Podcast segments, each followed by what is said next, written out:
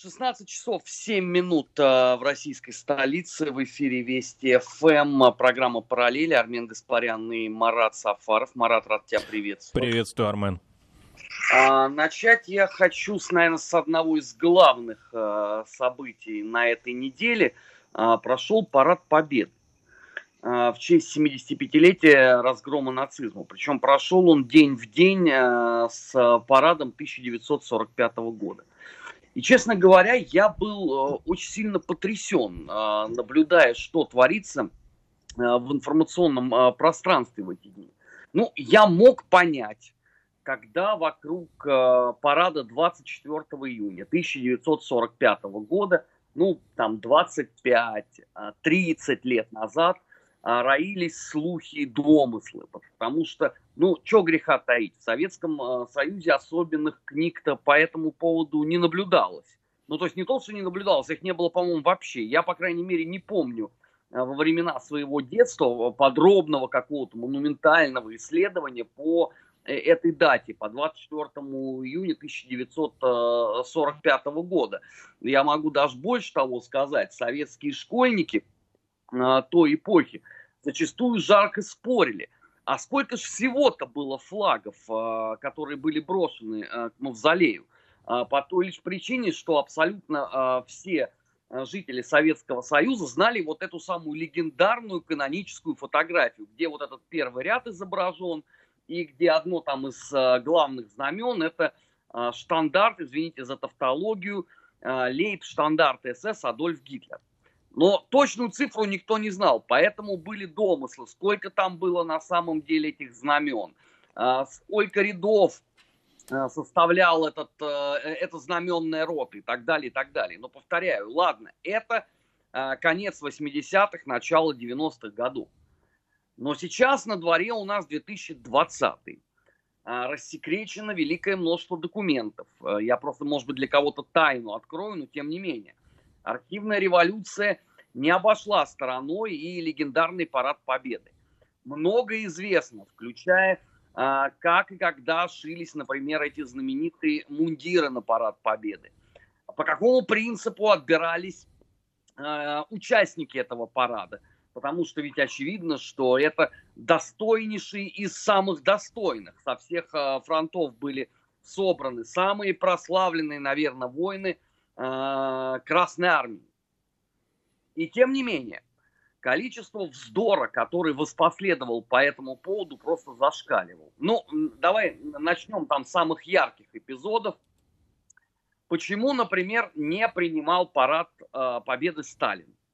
Ну, э, исходили вот все вот эти люди, которые взялись размышлять по этому поводу, что ну, это самая страшная война в мировой истории – Сталин верховный главнокомандующий э, советской армии, что является правдой. Э, Сталин вождь страны, опять же, там сомнению не подлежит. Э, Сталин великий рулевой всего советского народа, тут тоже никто не спорит. Почему же величайшую победу не принимал товарищ Сталин? И договорились они в результате до того, что это все произошло исключительно в силу двух обстоятельств. Ну, во-первых, э, товарищ Сталин якобы не умел ездить на лошади. Ну, это прозвучало, на мой взгляд, особенно сильно. Мы, конечно, понимаем, что э, Иосиф Виссарионович родился на территории, где вообще никто никогда в жизни никаких коней не видел. И даже не подозревал, наверное, об их существовании. Э, больше того, вероятнее всего, Сталин даже в гражданской войне и не подозревал о существовании первой конной и даже не знал о том, что где-то там э, живут и трудятся на благо страны Ворошилов и Буденный. Ну, я, понятное дело, э, иронизирую, но тем не менее, да, вот, вот люди, которые вот это э, все говорят, вот какая должна быть э, логика, я не знаю, какие должны быть глубиннейшие э, познания об истории э, родной державы. Ну, это странновато выглядит. Все-таки э, давайте признаем, что в конце 19-го, в начале 20 века. Может быть, это сейчас прозвучит странновато для людей, но тем не менее, именно лошадь была главным средством передвижения. А совсем не автомобиль, не самолет, не поезд и даже не пароход. Поэтому понятно, что товарищ Сталин, еще и будучи уроженцем, как бы мы сейчас сказали, Южного Кавказа, имел все-таки э, определенного рода навыки. Понятно, что уже там в конце 20-х, э, в 30-х, уж тем более э, в 40-х годах надобности передвигаться на лошадях у товарища Сталина не было. И передвигался он исключительно на машинах.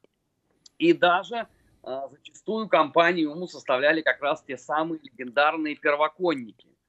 Я имею в виду э, Ворошилова и Буденова.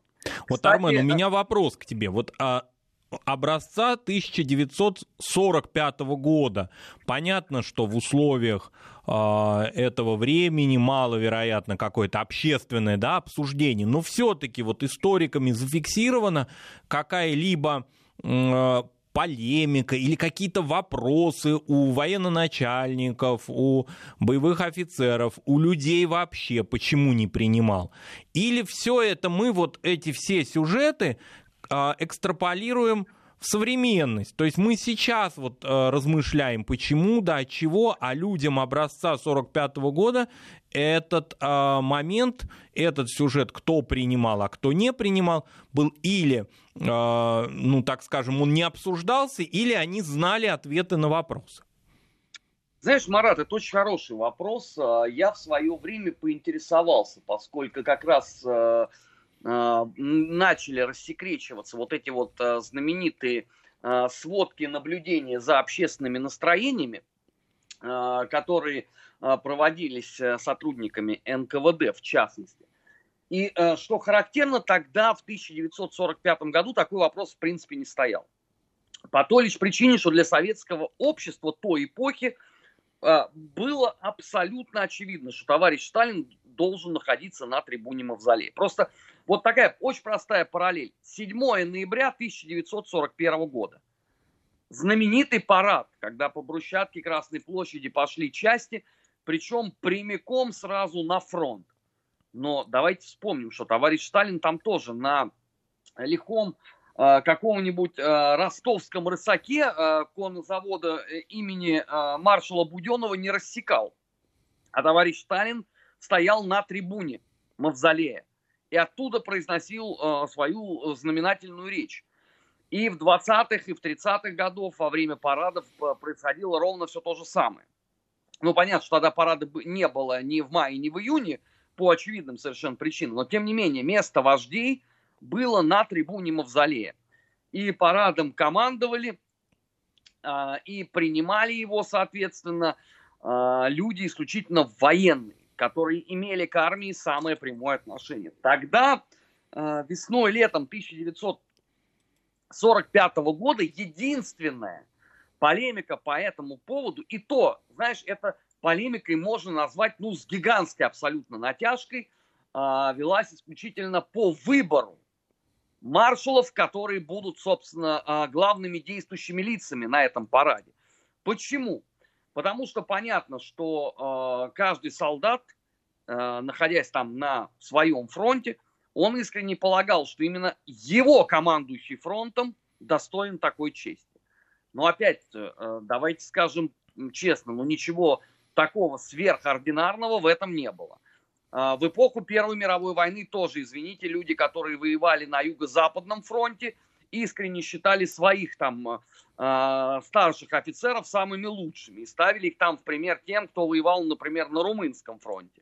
Я не знаю, как это было условно в эпоху первой нашей Отечественной войны 1812 года, но подозреваю, что то же самое. Люди, которые сражались под командованием Барклая де Толли, искренне считались э, именно его самым лучшим офицером, а вовсе там не Багратиона.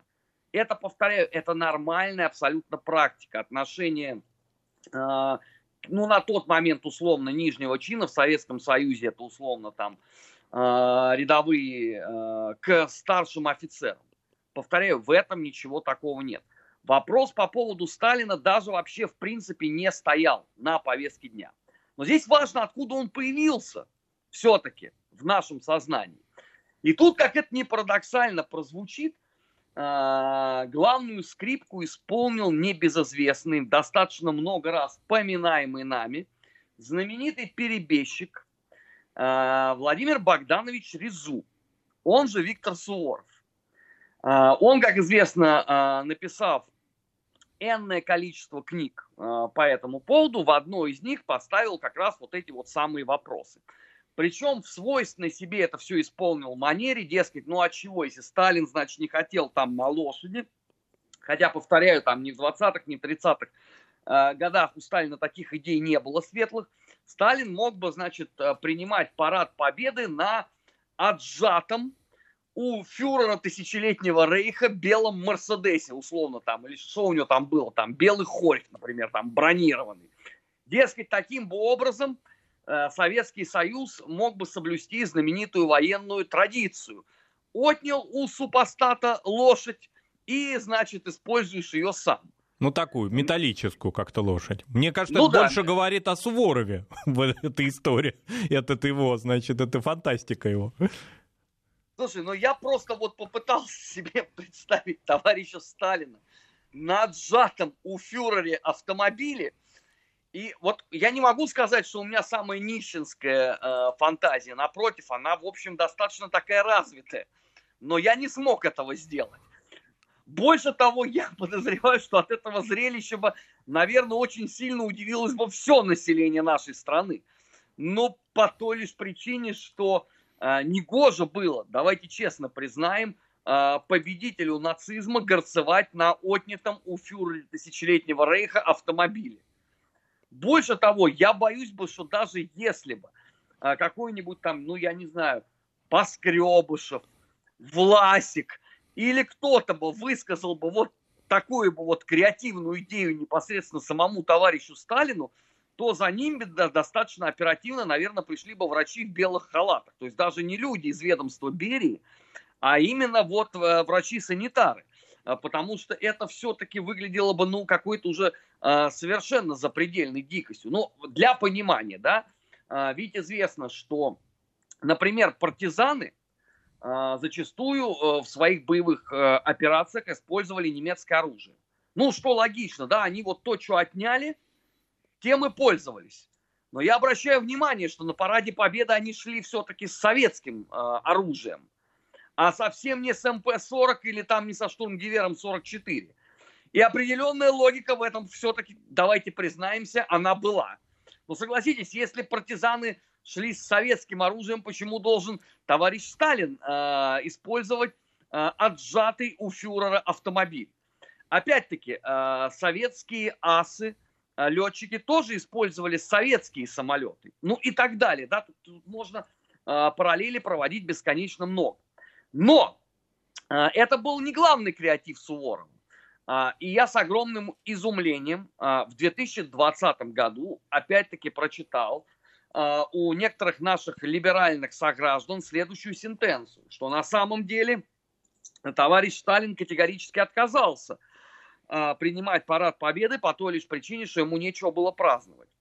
Потому что, как известно, каждый советский школьник же знал, что нам даешь Варшаву и даешь Берлин. А, мы это получили. Но помимо Варшавы и Берлина а, мы раздуваем пожар мировой. И нам нужен Рим, Париж, я не знаю, там, Мадрид и Лондон. А они, они не перепутали всего... товарищ Сталина с товарищем Троцким, вот эти товарищи? Нет, Марат, на самом деле это тут уже четвертый вопрос. А, главное, мне нравится вот а, сама по себе формулировка, да, когда наши записные либералы говорят о том, что ну, а почему вообще так преступно остановился товарищ Сталин, ну, имеющий вообще вот такую силищу под боком все-таки армию сокрушительницу нацизма, а, что мешало, тем более, что уже была холодная война, взять и жахнуть значит, по союзникам прямо в Европе. Выкурить их, например, вообще целиком из Германии и совершить освободительный марш-бросок и э, принять в состав э, Советского Союза, ну, например, Бельгийскую Советскую Социалистическую Республику. Это особенно забавно звучит из уст э, либеральных, значит, наших умников. Слушай, вот такие это, это просто планы. непередаваемо, понимаешь? Ну вот я э, общался в жизни там с разнообразными, самыми упертыми леваками настолько радикальными, что они бы Ленина бы просто расстреляли как политическую проститутку за отказ от военного коммунизма. Но я никогда ни от кого из них не слышал сентенцию по поводу того, что А что вот, например, а, не сделали португальскую советскую социалистическую республику или там испанскую. В конце концов, а, понимаешь, мне особенно вот понравилось определение, ну а чего? А, если в Италии, по крайней мере, там с Муссолини разобрались, то в Испании оставался Франко. А в Португалии тоже был нерешенный вопрос в лице Салазара. И надо было, так сказать, э, поставить победную точку. Слушайте, а вы точно не путаете все товарища Сталина ну, например, даже не с Троцким, это ладно, а, например, с Адольфом Алойзовичем Гитлером. Это у него же были вот а, подобного рода идеи. И а, про, простите, пожалуйста, а что в этом либерального? Вот мне просто интересно. А, вот в, подобного рода конструкции. Главное, а, нечего праздновать, и а, по этому поводу товарищ Сталин, значит, скромно просто, как, по сути, на чужой свадьбе, где невеста ушла к другому, скромно постоял в стороне. Но я мог бы, опять же, понять, да, подобного рода спор, и он действительно был, когда Владимир Богданович Резун выдал вот этот вот гениальный креатив. Потому что тогда это, ну правда, это в конце 90-х, в начале нулевых прозвучало очень свежо. Потому что ни одному человеку в голову это еще не приходило. Но объявить Сталина таким Э, абсолютным нищебродом, который стоял на чужом э, празднике жизни вообще, э, судя по всему, там еще посматривал на часы, когда же это, значит, вся бодяга закончится, и можно будет уйти. И все, наверное, фронтовики тоже, прибывшие там со всех этих фронтов, скромно переминались с ноги на ногу, понимая, что, в общем, праздновать им тоже тут особенно нечего. Хорошо, Армен, вот для начала 90-х годов положим в условиях да, информационного такого и исторического вакуума подобные, значит, э, провокации, можно сказать, или фантазии мягко, они имели какой-то сбыт. Но вот сейчас, по прошествии почти 30 лет, может быть, имеет смысл создание какого-то обобщающего труда, такого, может, ну, академического с одной стороны, но популярного, то есть такого, который может быть использован, который считывается, который понимается без каких-то усилий, посвященного именно параду Победы. И вот, допустим, там Российское военно-историческое общество могло бы подготовить его. Такая вот именно не монография, а популярные изложения или ответы на самые вот такие вот действительно вопросы, да, они возникли и сейчас в интернете обсуждались, и в прошлом году а, разные вопросы. Почему Жуков и Рокоссовский, почему выносили или не выносили Красное Знамя, вот такие самые-самые основные вопросы, связанные с парадом 45 -го года. А, Марат, ты знаешь, когда только-только а, появилось вот это вот дикое утверждение, что к подножию мавзолея был брошен э, триколор бело-синий-красный, а это было в 2005 году, то есть э, 15 лет назад. И я в одном из эфиров тогда сказал, послушайте, ну надо вообще уже здесь в этой истории поставить точку, издать обобщающую книгу.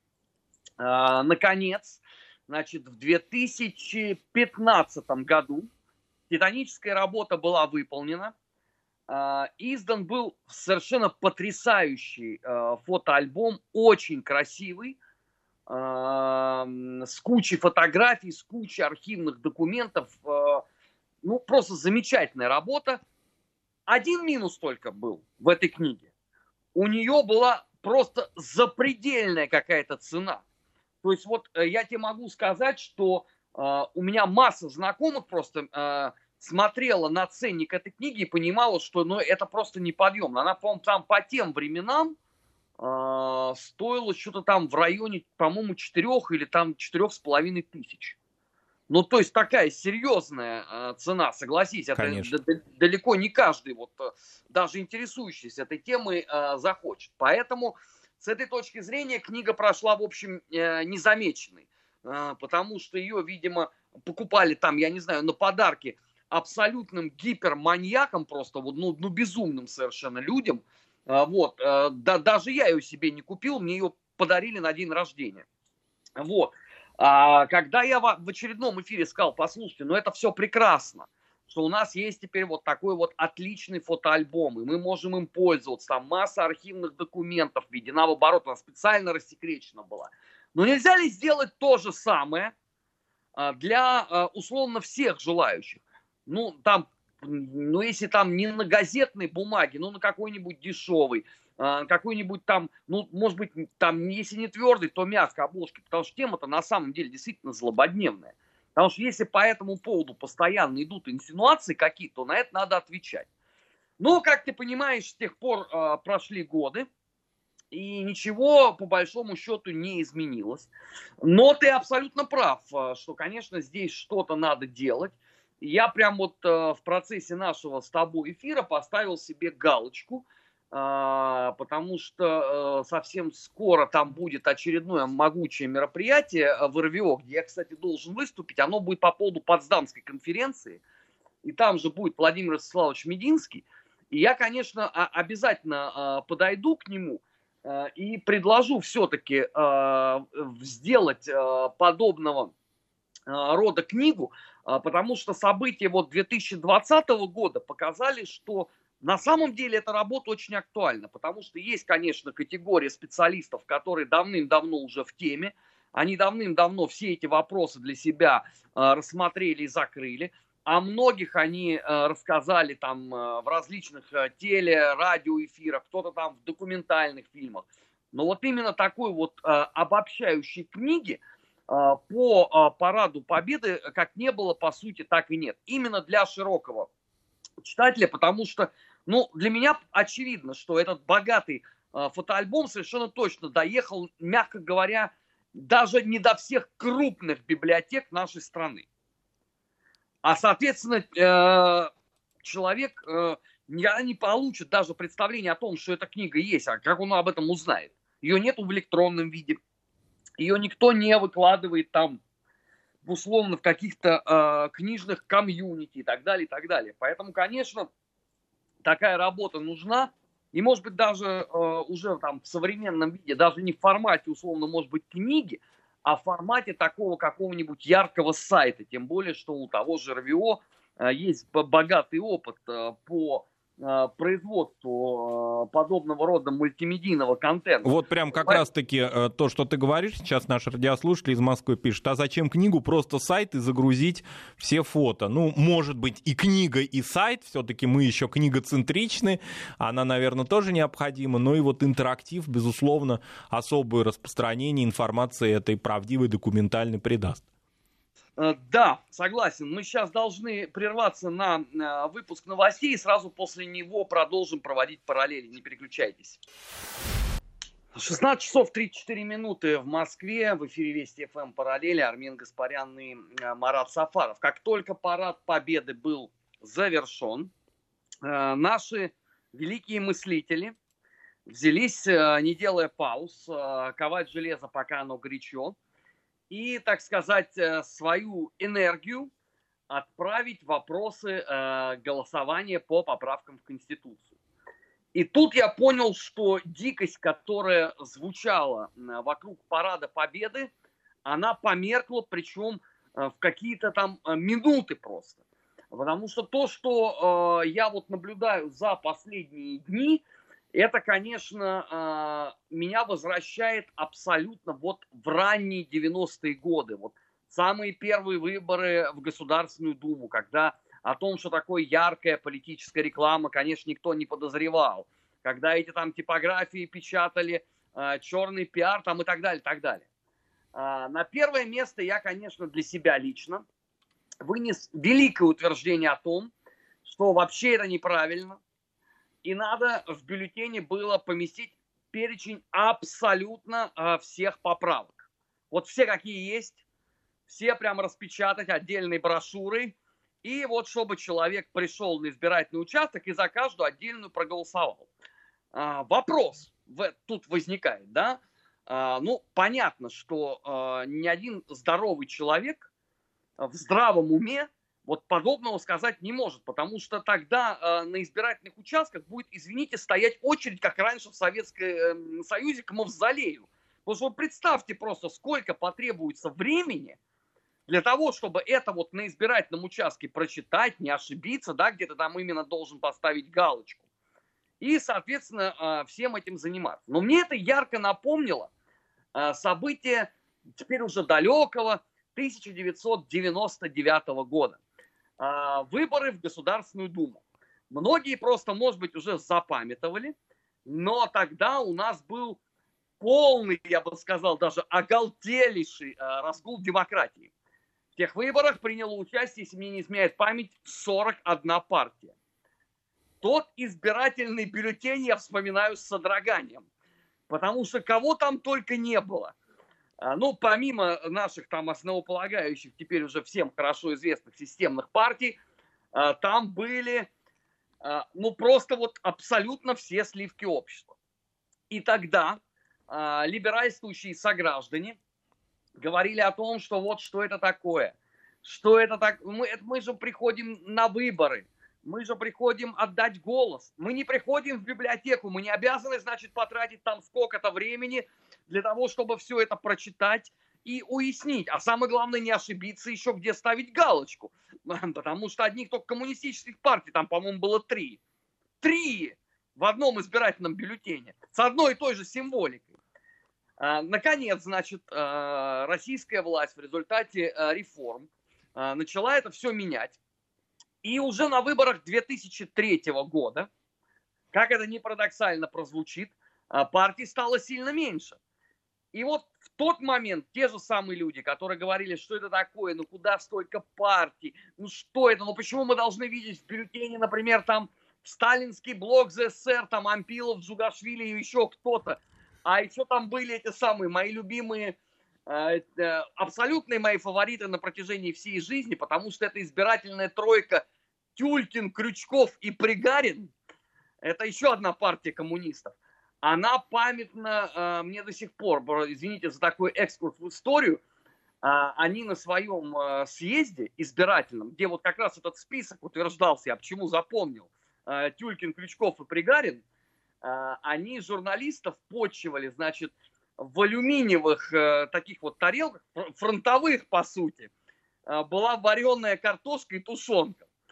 Ну, то есть это, это смотрелось абсолютно непередаваемо. Ну, они креативщики были, да, я тоже помню эти кадры.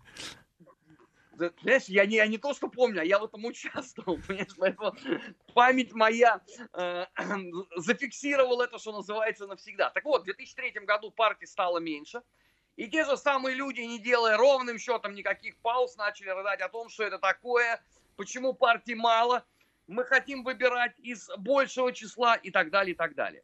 Вторая параллель с президентскими выборами. В 2004 году э, у нас, как известно, ЛДПР и КПРФ пошли на смелый эксперимент. Они, понимая, что ну, э, реальной альтернативы э, Путину нету никакой, а самим там набирать мизерный процент ни Жириновскому, ни Зюганову не очень-то хотелось, они э, решили, что а будут другие. КПРФ, если мне память не изменяет, выдвинули на пост президента э, Николая Харитонова. Это э, яркий представитель аграриев страны. ЛДПР выставили охранника Владимира Вольфовича, бывшего Малышкина.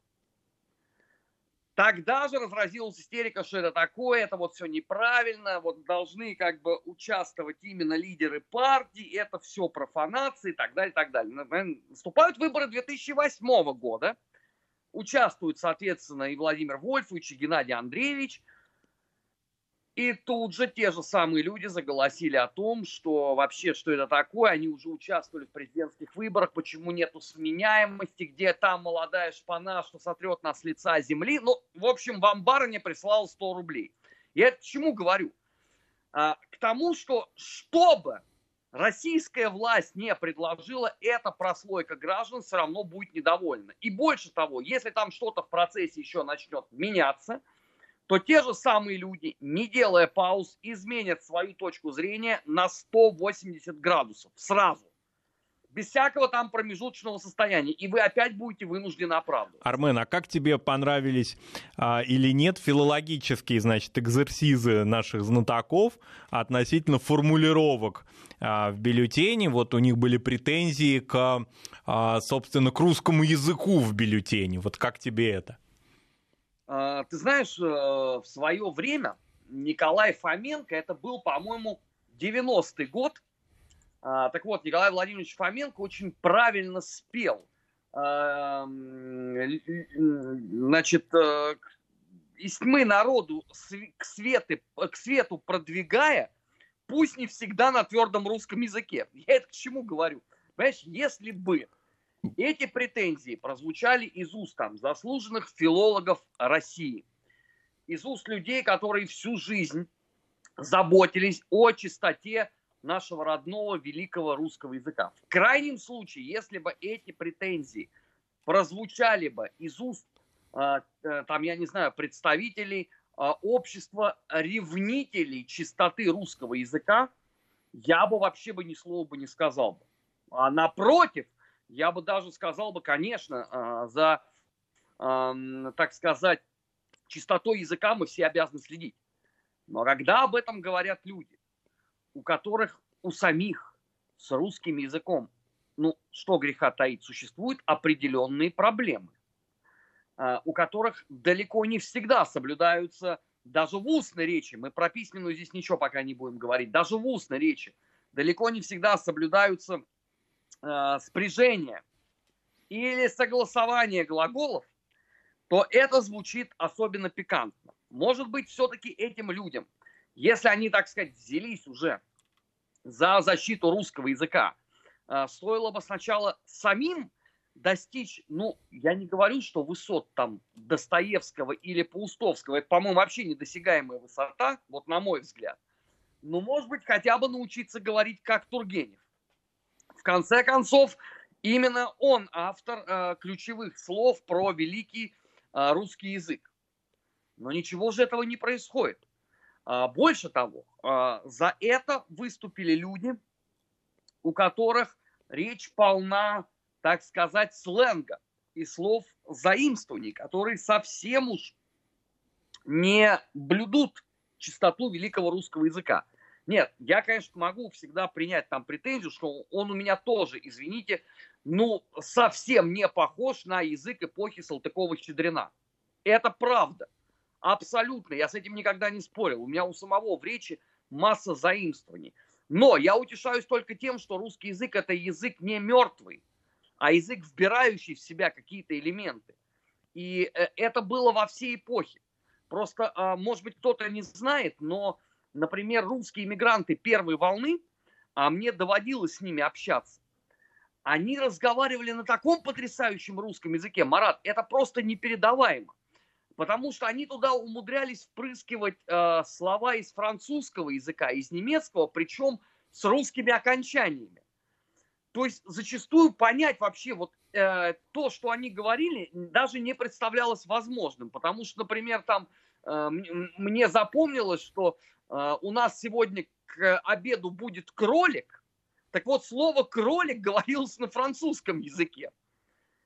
И если ты как бы не знал э, вот французского языка, ты мог бы вот сидеть и очень долго размышлять, что же там будет все-таки к обеду. Ну, собственно, это дворянская традиция, да, вот такого перехода с одного языка на европейского на другой и использования вроде как бы, да, основы русского языка. Но ведь очень интересно, что вот все эти чудаки, которые такие оказались вдруг внезапно филологи, после того, как ректор Государственного института русского языка имени Пушкина Маргарита Русецкая, значит, авторитетно заверила, что в предлагаемых для голосования по поправкам а, бюллетенях не выявлено лингвистических ошибок, вдруг они все внезапно нейтрализовались со своей критикой.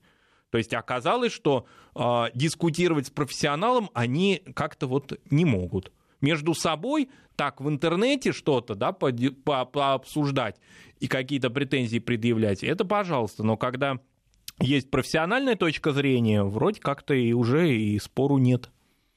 Марат, ну это ж э, абсолютно логично, потому что одно дело, а ведь э, там условно, что Facebook, что Twitter, это такой аналог э, такой советской диссидентской кухни э, 70-х годов. Так вот, одно дело, когда ты с такими же диссидентами размышляешь там о том, что, по, по твоему драгоценному мнению, является подлинными смысловыми правилами русского языка, и совсем другая история – это пообщаться с подлинным профессионалом, который твою ахинею разнесет в клочья. Ты будешь выглядеть глуповато, мягко говоря, даже а, в лице, перед лицом своих там а, немногочисленных таких же дружков. Поэтому естественно, что от этой а, чудесной дискуссии надо уклоняться. Тем более, что здесь же всегда можно отступить на заранее подготовленную линию обороны. Потому что как только стихла история по поводу правил русского языка в случае с бюллетенями, началась история о том, что вот, абсолютно неправильно, не то, что даже проводить голосование, это понятно, это вообще не обсуждается у этих людей, а что неправильно проводить это так. Значит, я хотел бы всем этим чудакам сообщить, что, например, вот сегодня в Польше проходят президентские выборы. Ну так просто, к слову. Да, там что-то я вот э, полистал сегодня даже специально. Э, там никто не говорит о том, что не надо приходить на избирательные участки.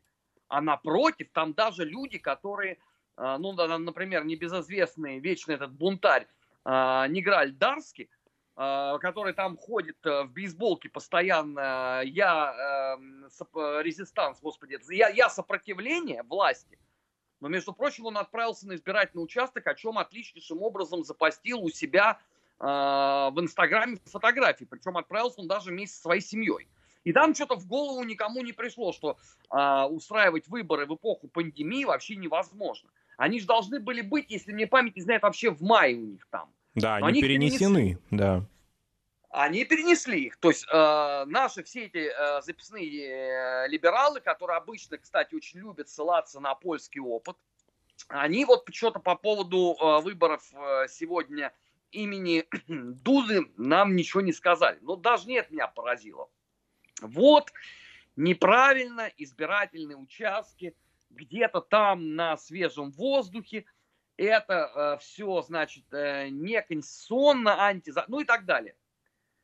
Значит, я просто им хотел бы рассказать, ну или открыть, может быть, глаза этим всем удивительным людям. Не так давно э, в Великобритании на Туманном Альбионе э, происходило яркое, э, увлекательное, я бы даже сказал, нетривиальное и завораживающее действие, которое называлось Брексит. Там были в том числе передвижные кабинки. Ну, такие вот, из пластика. Вот они стояли прямо на улицах э, британских городов. А, больше того, использовались даже палатки. Ну, то есть не, не, вот, не туристические, да, вот эти вот, э, и не плащ-палатки э, времен Великой Отечественной войны.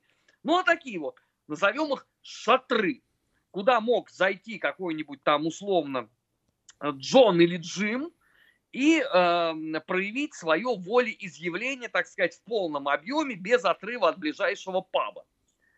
Я открою еще большую тайну, но когда проходил референдум в Каталонии, казалось бы, тоже, да, стране подлинной демократии, там настолько все демократично, что они даже уже э, прах Франка и того изгумировали, чтобы только он не мешал э, с того света э, триумфу настоящей демократии. Так вот, даже во время референдума в Каталонии тоже использовались э, вот такие кабинки в той же самой Барселоне.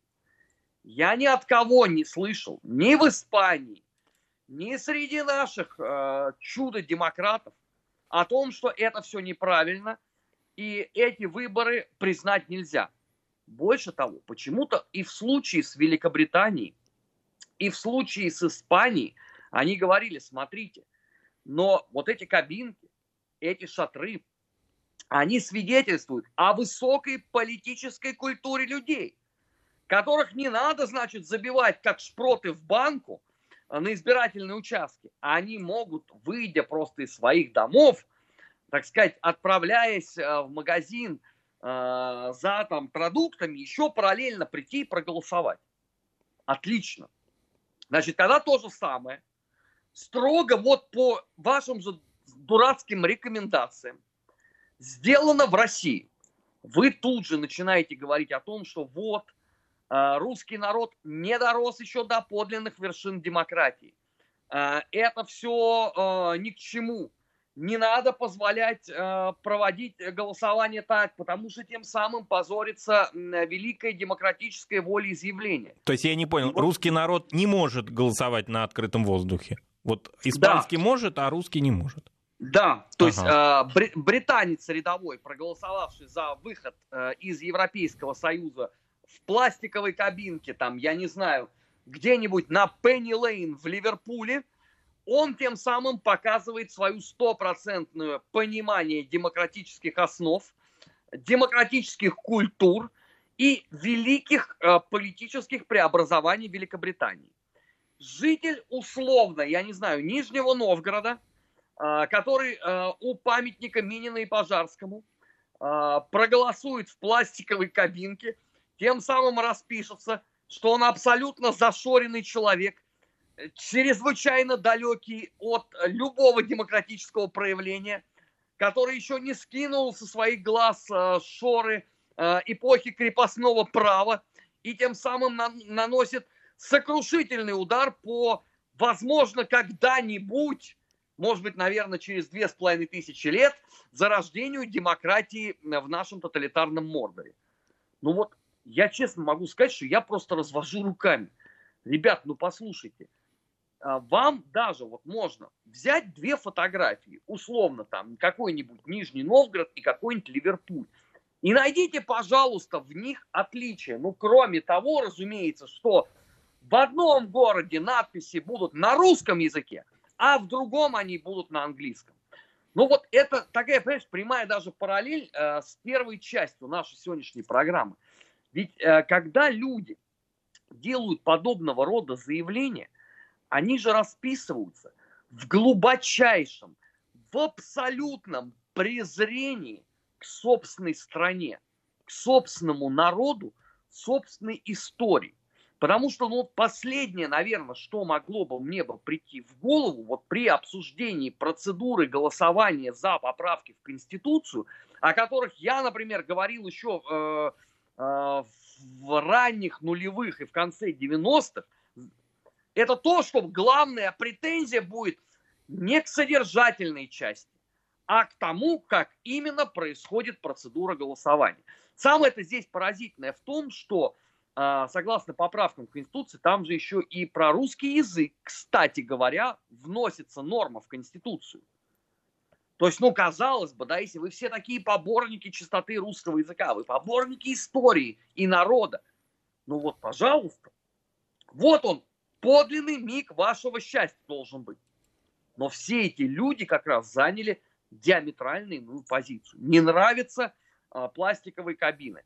А, значит, если бы не было, я просто э, даю сразу объяснение, если бы не было пластиковых этих кабин, следующей бы, была бы претензия, вот что вы всех загнали на избирательные участки, а, коронавирус, вы создаете э, чудовищную ситуацию для распространения пандемии немедленно это все брось и так далее, и так далее. То есть, что бы ты ни сделал, как бы ты не оформил голосование за Конституцию, вот эта вот прослойка людей все равно будет катастрофически недовольна. Вот эта вот субстанция, вечно ноющая, двухпроцентная, ей, вероятно, нельзя было бы угодить, даже если вот гипотетически мы допускаем, что парламентская ассамблея Совета Европы, ну, вдруг чудо такое произойдет, да, и она скажет, вот то, как оформлено голосование в России, это как раз и есть подлинный стандарт, и давайте, господа, там, европейцы, господа Запада, будем в том числе а, а, использовать а, русский опыт. Но я убежден, что даже в этом случае они скажут, что в ПАСЕ собрались а, бесконечные агенты ФСБ, путинская агентура – она целиком, э, эта организация инфильтрована, и доверять их мнению нельзя. Мне кажется, что в данном случае речь идет просто о глубочайшей душевной болезни всех этих людей. И то, что произойдет 1 июля, к огромному сожалению, их не вылечит, потому что, повторяю, болезнь там в очень запущенной э, фазе. Это параллели были в эфире Вести ФМ. Армен Гаспарян, Марат Сафаров. Спасибо, Марат. Впереди Спасибо, вас ждет Армен. выпуск новостей. Не переключайтесь.